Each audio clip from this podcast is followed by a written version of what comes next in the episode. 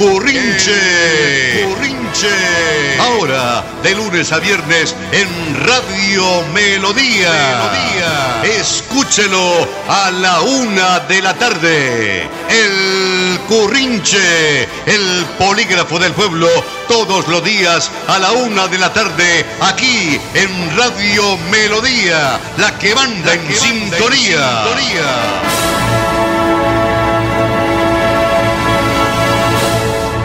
Nuestro más cordial, efusivo y muy emotivo saludo de buenas tardes aquí en el Currinche a través de la potente Radio Melodía para todos ustedes, amables oyentes. Como siempre contamos con la técnica del ingeniero en emisión Andrés Felipe Ramírez León. Es nuestro ingeniero editor Arnulfo Otero Carreño. Les saluda el ciudadano 13.808.458, Pastor Vesga Ramírez. Nuestros propósitos comunicacionales aquí en el Currinche están orientados hacia la verdadera integración comunitaria. ¿Esto qué quiere decir? Que nos interesa involucrarlos a todos en este básico principio humano como es el de transmitir. Por eso, los estamos invitando para que cada uno de ustedes encuentre en nosotros el mejor medio para expresar sus sentimientos. ¿Cómo hacerlo? Muy sencillo, enviándonos vía WhatsApp al 313 83 89 888. Repito, enviándonos vía WhatsApp al 313 83 89 888 las notas que deseen ver y escuchar públicamente ver publicadas en Facebook y la página del Currinche u oírlas en sus voces o transmitidas por nosotros con los respectivos créditos de autoría en el Currinche que se transmite todos los días entre la 1 y la 1 y 30 de la tarde en esta su emisora Radio Melodía, frecuencia 1080 en amplitud modulada, 1080 AM. De esta elemental manera empezaremos a socializar nuestra original intención de asociarnos para qué? Para comunicar, para analizar, para opinar, para promover, para exteriorizar y dar a conocer las bases de este principio de interactuación que llamaremos COCOCO, comunidad comunicando comunitariamente. Poco a poco, aquí estaremos profundizando sobre la materia en nuestras diarias intervenciones en prensa, radio, televisión e internet. Bienvenidos todos al Currinche, el Polígrafo del Pueblo. Pomagueses, estamos implementando medidas para garantizar el cumplimiento de las normas sanitarias en Metrolínea, así como la seguridad de los 28 mil usuarios diarios con autorización para movilizarse y los más de 800 trabajadores del sector de la construcción que a partir de esta semana empezaron a usar el sistema. Sin embargo, necesitamos que todos trabajemos de la mano para proteger la salud y la vida de todos, ustedes los usuarios, y especialmente los operadores Metrocico Plus y Movilizamos, quienes decidieron no poner en funcionamiento los 21 vehículos adicionales que se tenían previstos para prestar el servicio durante la reactivación económica. Estos operadores alegan incumplimiento en el pago de catorcenas por parte del sistema, una situación que se viene presentando hace varios años y que esperamos muy pronto solucionar. Sin embargo, la ministra de Transporte fue enfática al afirmar que los recursos debían destinarse para atender la emergencia y no solucionar dificultades pasadas. Y así lo estamos haciendo. Ya esta semana se hará un pago de 1.800 millones correspondiente a la segunda catorcena de marzo. Pero las empresas operadoras Metro 5 y Movilizamos deben poner en funcionamiento la totalidad de los buses que el sistema requiere para movilizar a los comangueses o serán sancionados con multas de 33 millones por cada día que no pongan la flota requerida en servicio.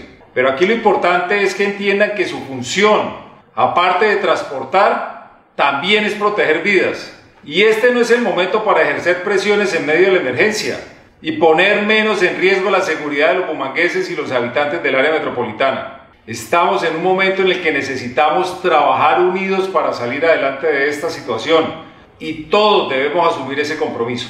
Protegeremos la salud y la vida de todos los bumangueses porque en Bucaramanga la vida es sagrada. Interesante la intervención del señor alcalde de Bucaramanga aquí en el Currinche hablándonos de Metrolínea e importantes medidas que se tomarán para impedir que la pandemia infortunadamente nos resulte sorprendiendo en los próximos días. Pero también es de suma importancia que escuchemos ahora a un líder, un dirigente, Reinaldo Ramírez, en El Currinche. Bueno, compañero, ahí les informo, que hoy estuvieron los de la alcaldía por aquí en la Comuna 1. Eh, resulta que repartieron en Villa Alegría 1, Villa Alegría 2, Hamacas y Omagá. Y los otros tres barrios que estamos pegaditos, que es Altos del Kenny, el barrio donde yo represento, Balcones del Kenny, Miradores del Kenny.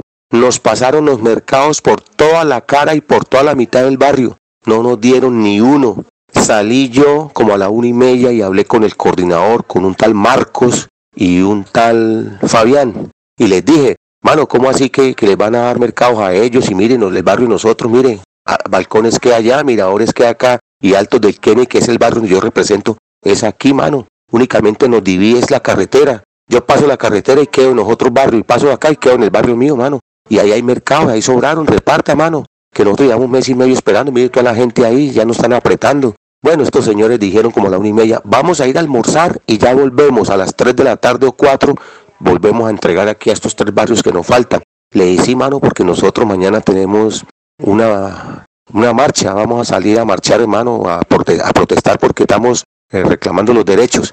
Resulta que pasa que estos señores no llegaron. Como a las 4 de la tarde me llamó un compañero de junta y me dijo, Reinaldo, están en Altos de Progreso y Paisajes del Norte que queda también aquí en la Comuna 1. Yo me desplacé hasta allá, encontré al coordinador, nos pusimos a alegar, reclamando mis derechos, porque ese es el líder social, el líder social tiene que reclamar y representar la comunidad. Y en ese momento apareció un teniente, que es un teniente que es nuevo, llegó, está en el comando central y llegó de Bogotá, apareció y dijo que no, que, que eso era normal, que las leyes se, se respetaban, las leyes con hambre no se respeta, la comunidad con hambre pasa por encima de las leyes. Y llegamos a una, a una discusión, compañeros, y recibí lo que siempre recibimos los líderes sociales. Cuando no nos matan, nos apresan. Y cuando no nos apresan, nos matan. Este señor corto y precioso llegó, llamó ahí al CAI, el Kenny, y me mandó a encerrar.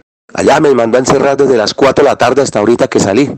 Que es que por indocumentado y que por irrespeto a la autoridad y que eso me metió ahí un poco de cosas. Yo le dije, cambio los que salen a marchar, parten vidrios, los agarran a piedra, le mandan gases a ustedes, bomba y los matan. A esos sí no los apresan ni les hacen nada. Ahí salen corriendo, ¿no? Y yo que estoy aquí reclamando mis derechos como líder, como representante de una comunidad, pidiendo mercado que hace mes y medio están encerrados, toda la gente sin trabajar, independiente, no pueden salir a trabajar, nada, ni movimiento, no han recibido plata en ningún lado. Salgo yo a reclamar estos derechos, a mí sí me mandan encerrar, ¿no? Ahí se la dejo, compañero.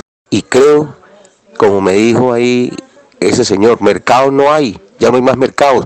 Estamos entregando los últimos, estamos entregando ya la raspa. Mercados ya no hay. Eso es lo que me dijeron y me mandaron para el calabozo, compañero. Allá estuve, pero bueno, gracias a Dios ya estoy aquí, estoy dando el parte aquí a la comunidad de lo que el señor Juan Carlos Cárdenas con sus malhechores, con sus secuaces de policías y gente que anda repartiendo mercados están haciendo con la comunidad. A uno les dan y a otros no y les pasan el mercado por la mitad del barrio, por la puerta del barrio, por las peatonales, delante de la gente como para, con cuento, para rebotarlas más y que esa gente se, se alborote más. Y ve, compañero, esa es la noticia, ahí se la dejo. Sigan esperando los mercaditos, con paciencia que eso ya no va a llegar. Se lo dice el Currinche. Casi mil municipios a punto de descender.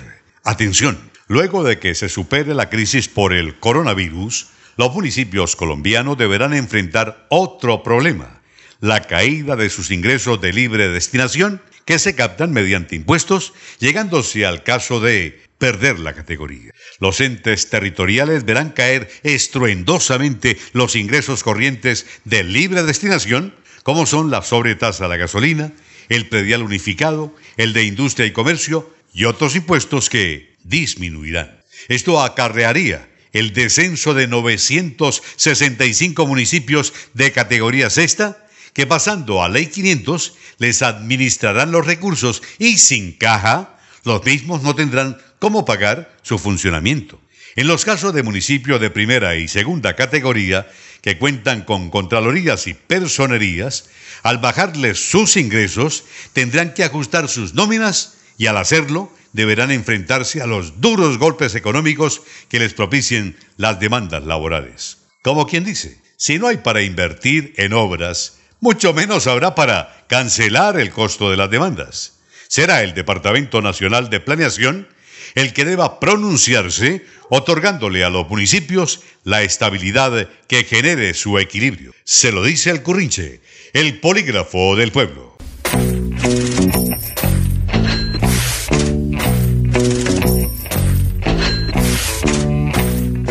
Cordial saludo, les habla Santiago de la Cosa. En los tiempos recientes, la humanidad ha comprendido por fin que con facilidad podemos extinguirnos, acabarnos, evaporarnos, pasaportarnos o lo más sencillo y fácil de comprender, morirnos. La naturaleza este año se ha manifestado en forma de inundaciones, incendios de gran magnitud y recientemente como un virus microscópico que amenaza la existencia de muchos y asegura la resistencia de pocos ha demostrado cómo dependemos de ella, ha prevalecido de nuevo. A lo largo de este 2020 que apenas empieza y que ya queremos que termine, la naturaleza ha mandado muchos mensajes para demostrarle a la humanidad cuán débiles somos. Nos ha bajado de ese pedestal que creíamos eterno. Ya no somos ni el inicio ni el fin de la historia de la vida.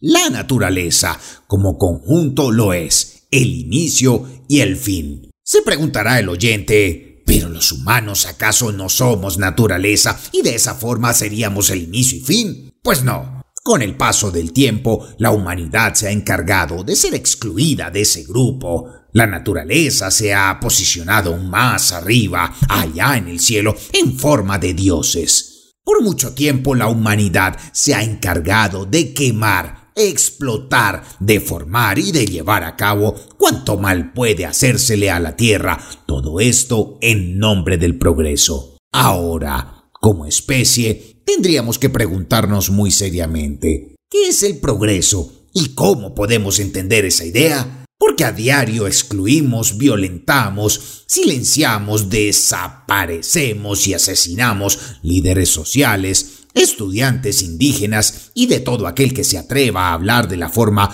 que está prohibida para alcanzar el sagrado progreso, para ser como las grandes potencias del mundo que en este momento desconocen la importancia de actuar y de ser más solidarios, las potencias que han preferido posicionar la economía sobre la población, pues lo importante es acumular dinero y no lo es tanto disminuir de forma drástica la población mundial. En realidad, eso es el progreso por el que tanto clamamos. Porque si no estoy del todo equivocado, y así es, soy feliz habitando un país del tercer mundo, un país poco desarrollado, claro, dejando de lado los grandes problemas de Colombia. Dios quiera que quizá algún día alcancemos esa idea de progreso. Por ahora, salgamos de la pandemia y esperemos que con la ayuda de Dios volvamos a hacer lo que siempre nosotros hemos querido, pero jamás podido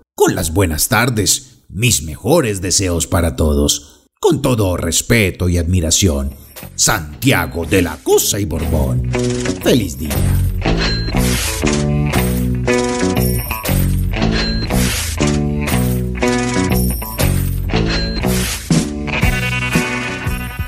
Buen día, eh, amigos y audio escuchas del programa número uno de Santander, El Currinche. Hoy desde la comunidad valenciana y quiero desde España seguir hablando de aquellos personajes santanderianos que han hecho un ícono a nivel nacional en Colombia, como es el caso de nuestro hincha del Club Atlético Bucaramanga, nuestro leopardo, eh, escritor y periodista Alfredo Serrano Zavala, casado con Doris y tiene dos hijas. Alfredo Serrano lo conocí cuando era estudiante del Tecnológico de Santander, Damaso Zapata, cuando jugaba en el equipo Boca Junior eh, al frente estaba el técnico Germán Cucaseros y entre esos jugadores destacados estaba Armando el Piripi Osma y el Mico García. Alfredo mm, lo distinguí también, compartimos en la ciudad de Barranca Bermeja eh, en temas muy importantes que logró hacer y desde allá tuvo la oportunidad de hacer eh, periodismo al lado de Julio Sánchez Cristo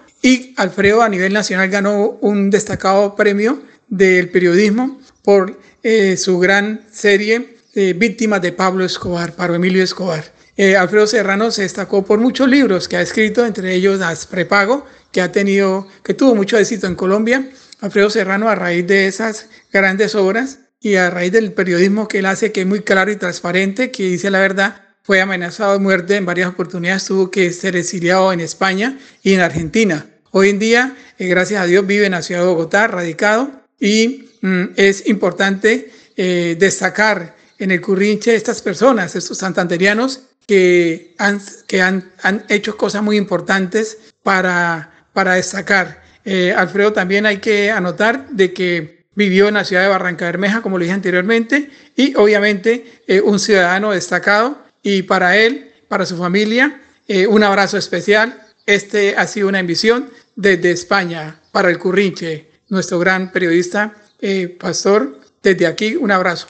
¡Ay, Catre, hijo de madre! Cada año a las empresas de medicina prepagada les da por la bolera de incrementar a como se les da la gana los costos a los afiliados y lo que es peor, su merced, sin ningún control, o como decimos en mi pueblo, a lo que da el tejo, sin que les importe en quienes se están jodiendo, por lo que nos tocará recomendarles que mejor se vayan a coger avispas con el rabo, su merced. Oigan, escuchen, porque hubo y hay personas previsivas que con algo de poder adquisitivo en su juventud se afiliaron a una medicina prepagada para estar cubiertas en su vejez y ahorraron, se limitaron en sus gastos con tal de sostener este privilegio. Y a todas estas, hijuepelona, llevan 20 o más años pagando este tipo de seguro, creyendo que están asegurando su futuro, pero ¿qué? Como dijo el jubilado senador Serpa, mamola, les están esmamando gallo. Pero ala, miren, una vez cumplidos los 60 años, lo llaman y sin mucha explicación, solo con el hecho de haber entrado a la vejez, les informan que su medicina prepagada se aumentará, muchas veces el doble o hasta el triple, y aún así somos tan repingos y nos sostenemos.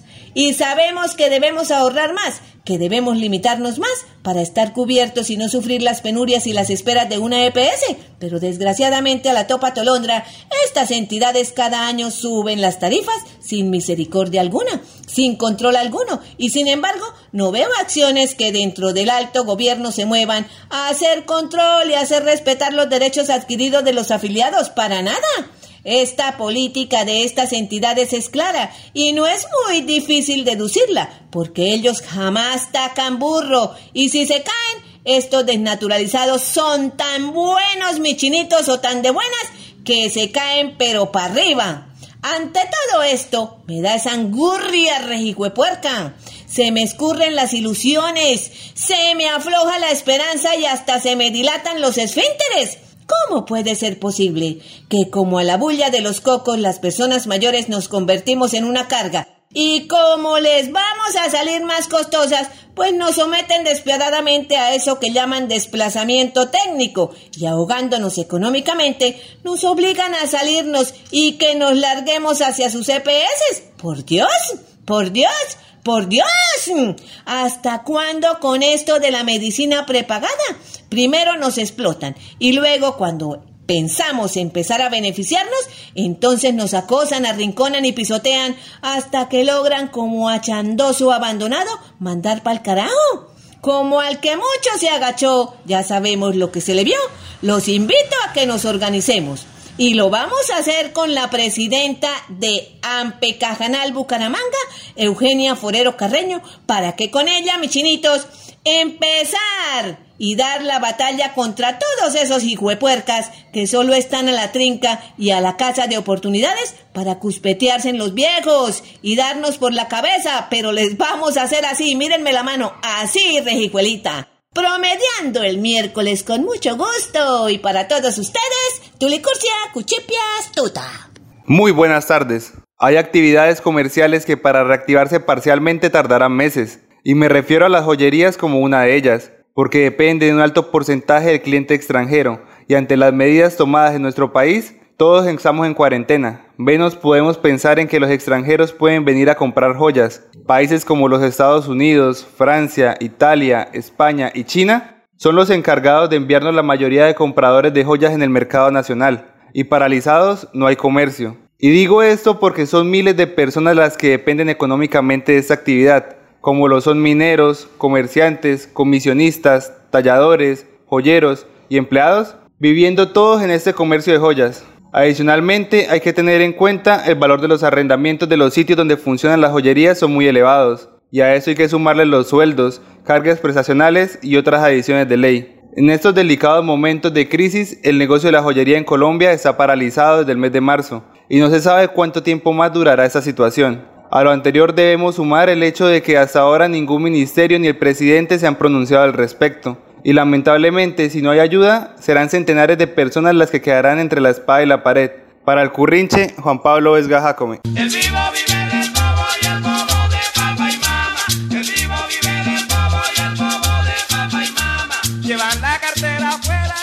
Sí, buenas, buenas, aquí Cotolino, un chinchilla para Currinche. Oiga, un grupo de humildes obreros de una empresa contratista de la EMPAS están siendo maltratados, acosados, abayazados y puestos en condición infrahumana. Oiga, el nombre de la empresa contratista es, póngale cuidado, Soida. Hmm, ¿Y en qué consiste el Via Crucis? Pues una vez se dio comienzo a lo de la cuarentena, y comienzo obligatorio del confinamiento, automáticamente la empresa los mandó para sus casas y hasta el sol de hoy estos trabajadores no han recibido notificación alguna de nada. O sea, que no saben si los echaron, si volverán a su sitio de trabajo o a qué deberán atenerse. Pero lo cierto del asunto es que las tres quincenas que les debían al parecer se las quieren embolatar, hola. Hmm. En muchas oportunidades estos trabajadores han tratado por todos los medios de encontrar alguna respuesta.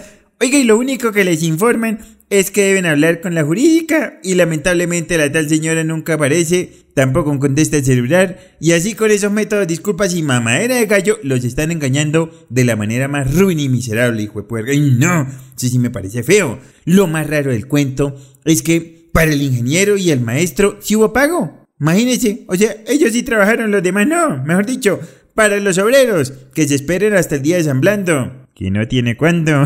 Porque, entre otras cosas, están con el rumor que como no trabajaron, entonces no tienen derecho a pago. ¡Ojo! Lo cierto es que estos obreros dependen laboralmente de esa empresa que se llama Zoida y son los señores de la EMPAS quienes haciéndose valer y respetar no pueden prestarse para que socarronamente les alcahueteen sus patrañas y tirándoselas de locos por negligencia, viveza y paparruchas resulten maquinando todos esos descarados tumbes. Oiga, estos trabajadores son tan honestos, rectos y justos que sin dejar de trabajar, ahí siguen laborando en el barrio Álvarez frente al Polideportivo de las Américas, donde hacen las excavaciones para la correspondiente cañería. Oiga, no, señores de la empresa Soida, por favor, no hagan los soidos. Sí, no hagan de los, de los oídos soidos, ¿entendió, no? Un chiste bueno. Y páguenle a estos abnegados servidores. Para el remate queremos decirles a los de la empresa EMPAS que este tipo de escándalos en nada favorecen la buena imagen de la institución y si por el contrario ayudan a que cada vez la EMPA siga yéndose de sentaderas al precipicio con este tipo de cosas. Mire, póngase las pidas. No, no, no, no, no, no le hagan más patrañas, no, no le mamen más gallo a esta, a esta gente, empresa Zoida, pilas, empas. Mire, ha sido un placer servirles con estas denuncias a los obreros contratados por Zoida, la empresa apéndice de la EMPAS, que al parecer poco o nada les importa que irresponsablemente todos estos pacotilleros sigan perrateándose en esta empresa pública de la Catarillado como la nuestra EMPAS. Huepuerca, es que toca que se pongan las pilas y no, ahora todos entonces se hacen los, los de los soidos sordos. No, señor. Mejor dicho, Siempre que usted tenga una denuncia, vea, escríbame, escríbame. Yo aquí se la saco, yo no me quedo callado. Es sí, llégueme con, con sustentos, con pruebas, así como me han llegado todos los que en este momento están esperando que Zoida les responda. Siempre de servicio, al servicio de las necesidades de nuestros oyentes, con mucho gusto. Aquí les habló Cotorino Cataplun Chinchilla.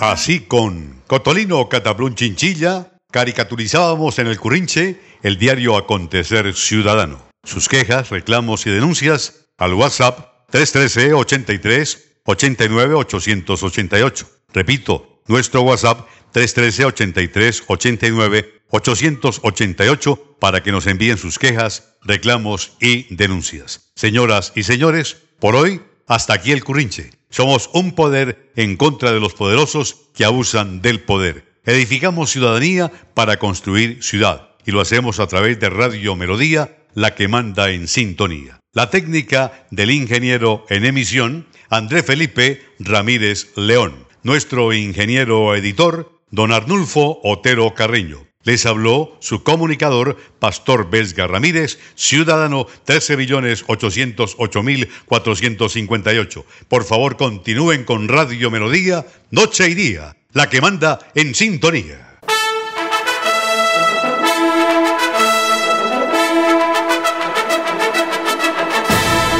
El Currinche.